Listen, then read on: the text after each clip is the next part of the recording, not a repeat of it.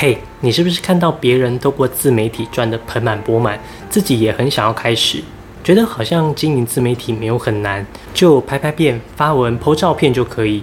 如果你是这么认为，那我今天就要来打破你的幻想，让你知道自媒体创业虽然可以获得理想中的生活，扩大十倍甚至百倍的收入。但绝对没有你想象中这么简单。素人如果想透过自媒体创业，必须要有三个思维模式，而最后一个是我认为最重要的，跟你想象的完全不同。你一定要把影片看到最后哦。嗨，我是司机，这个频道是专门帮助素人老师与素人专家打造个人品牌、建立艺人教育的线上教育事业，让你获得第二份收入，实现教学自由、时间自由、财富自由的理想生活。感兴趣的话，记得订阅，然后点开旁边的小铃铛，这样你就不会错过这类的知识了。那我们就开始吧。上礼拜有一个我不是很熟的亲戚，看到我在经营线上课程，觉得好像很好赚，所以他就有想跟我学。但我跟他比较深入聊完后，我就直接告诉他，你不适合做自媒体创业，于是就这样拒绝他。到底我是怎么判断一位素人是否适合开始自媒体创业？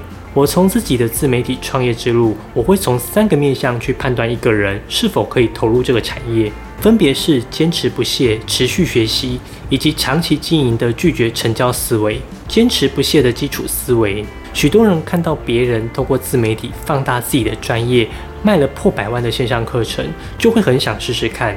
大多数人都只看到结果，好像只要发发影片、拍照、po 文，就可以卖出自己的线上课程。但实际上，要透过自媒体放大自己的影响力，必须长时间在网络上发表自己的专业，而且可能要很久才会看到效果。市面上有非常多人在教如何经营个人品牌，但我只选择老师这个族群。一方面是我本来是一名老师，我知道从老师开始经营自媒体，想卖线上课程可能会遇到什么难题，我可以提供比较适合的意见。另一方面是老师专家，通常是能在特定领域中能够持续分享超过一年以上。我发现不少人觉得自己具备某一项基本技能，他就想卖线上课程。例如，他会用 Canva 设计简报，他就想开一门线上课。这种情况下，就算他成功卖出第一波，他也很难长期销售下去，因为他没办法长时间在同一领域中持续分享相同主题，那就很难说服别人他是这方面的专家。那就很难变成长期稳定的事业。我自己在学习历程这个领域中持续分享了两年，至少超过一百二十支影片。光是这个数量就足以证明我是学习历程领域中最强的第一品牌。我相信全台湾在学习历程领域中比我厉害的老师一定很多，但没有一位老师拥有跟我一样多数量的学习历程影片。陌生的观众不会去一一了解哪一位老师功力最高，他们只会从网络上去寻找。并且相信最多作品的人，那我是如何累积这么多作品呢？没什么特别的技巧，持续不懈的累积，每周一更，两年来我从不间断。这样的累积成为了我的成绩，也成为我个人品牌的护城河。只要我不停止更新，就没有人可以在这个领域超越我。这时候你可能会想，可是我的主题已经有人做了，那我现在开始努力经营，怎么样也赢不了，怎么办？这个你不用担心，整个市场这么大。没有一个人的频道可以吃掉所有的市场。就算你跟头部品牌做一样的内容，你还是可以吸引到专属于你的市场。而且你的选题如果更精准，加上长时间持续不懈的累积内容，你就非常容易在你的领域中脱颖而出。相反的，如果你只是想赚一波快钱，但你没办法长时间持续分享专业，或者你没有耐心，觉得两三个月过去了还是没有流量。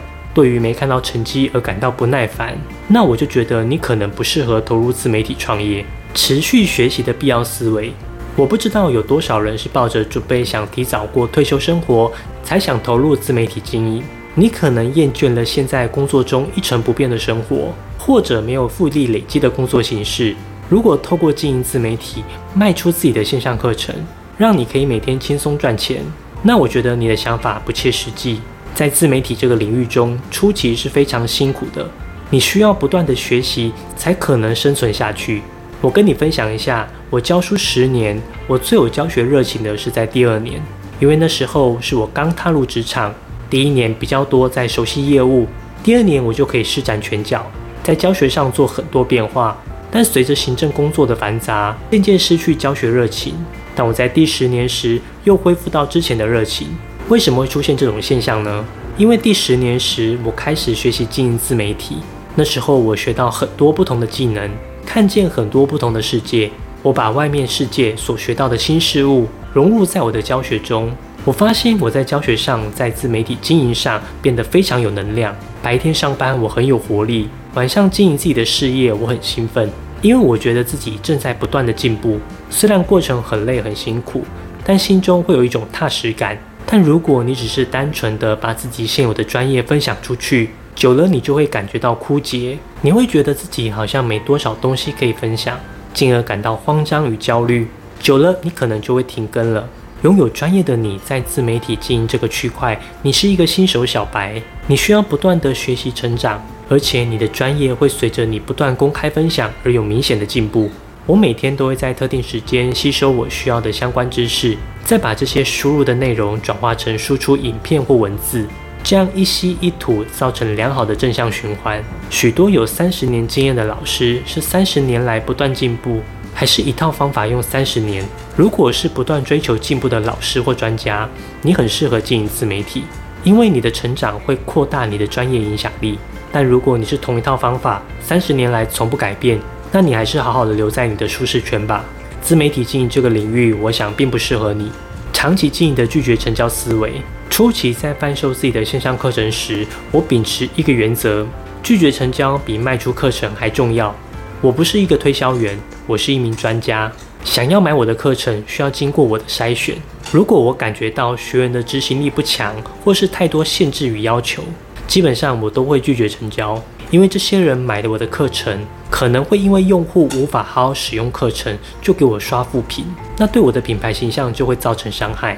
我的品牌形象就是销售的保证，所以任何可能伤害我品牌形象的行为，我都会拒绝。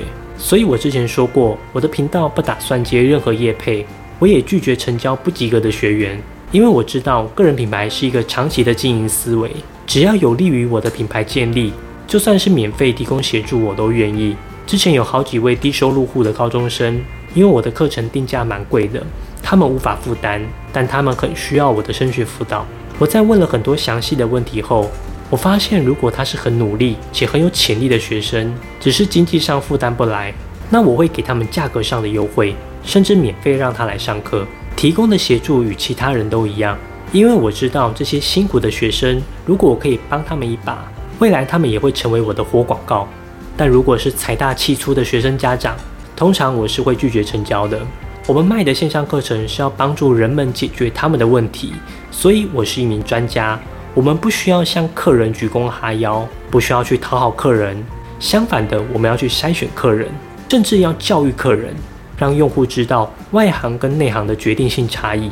曾经我听过一位校长在一场家长会中的发言，当时许多家长对学校提出蛮多不合理的要求，包括要老师时时打电话给家长，帮忙提醒已经是国中生的孩子各种大小事，甚至还要求如何安排考试进度。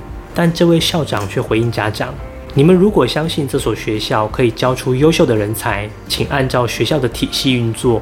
我与我的老师们都是教育专业，请将孩子全权交给我们。如果你们会不放心，你们可以考虑转学。”这位校长将自己与学校放在一个高度，由他们来选择适合的学生，而不是为了招生放弃一切的尊严。你有没有办法克服眼前的成交诱惑，改以长期经营的拒绝成交思维？这将是判断你是否可以在自媒体上有长期经营的资格线。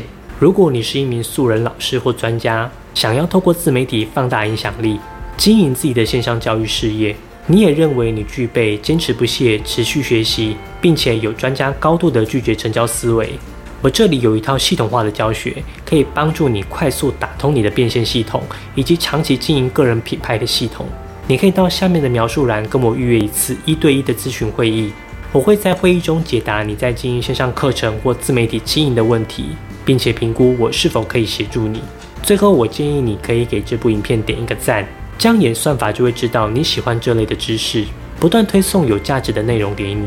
这样你就可以更快的超越他人，达到教学自由、时间自由、财富自由的生活。在接下来，我也会持续分享专门为素人专家与素人老师打造线上课程、建立个人品牌的内容。